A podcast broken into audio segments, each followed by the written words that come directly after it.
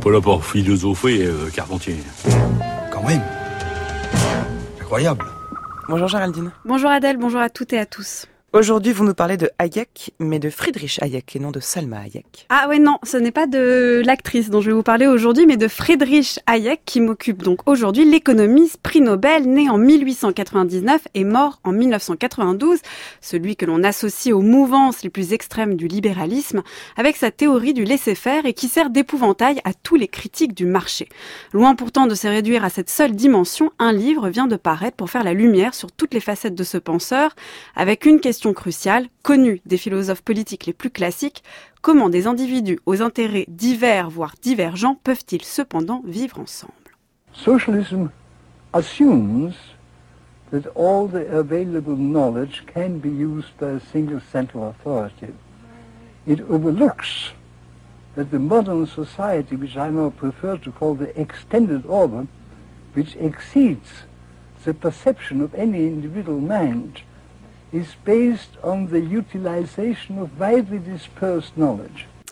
Quand on parle d'Hayek, on a tout de suite en tête ce genre d'idée, la critique féroce de l'ordre, de l'État, du socialisme qui veut à tout prix concentrer en un tout des individus, des intérêts, des opinions pourtant dispersées.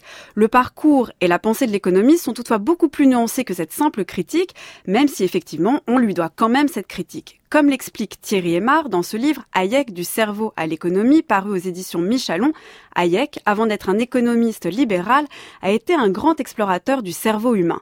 Sa découverte, aussi paradoxale que cela puisse être, l'ignorance. Et oui, dans l'ordre sensoriel, son livre paru en 52, Hayek révèle que l'ignorance est en fait la première donnée à prendre en compte quand on considère chaque individu.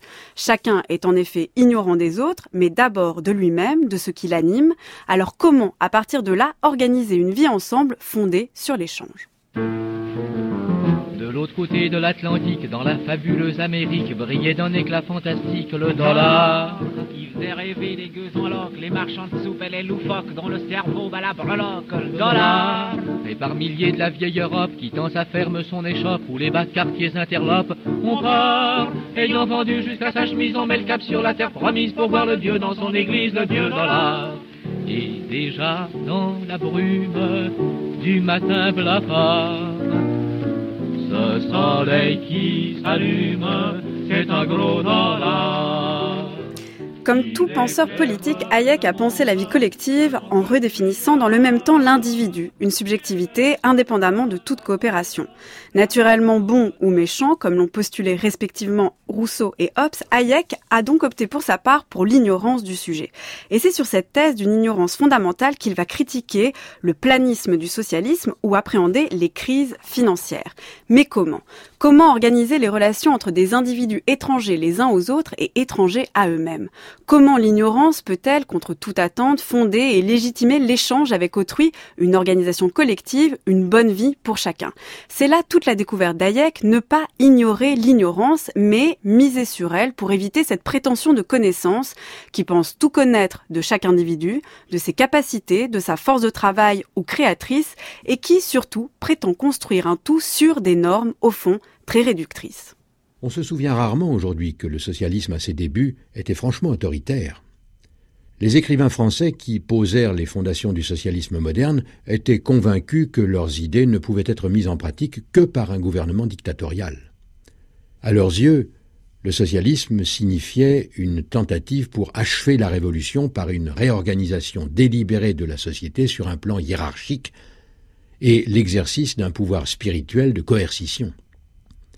Les fondateurs du socialisme ne faisaient pas mystère de leurs intentions à l'égard de la liberté. Ils considéraient la liberté de penser comme la source de tous les maux du XIXe siècle, et le premier des planistes modernes, Saint-Simon, prédisait même que ceux qui n'obéiraient pas à ses plans seraient traités comme du bétail.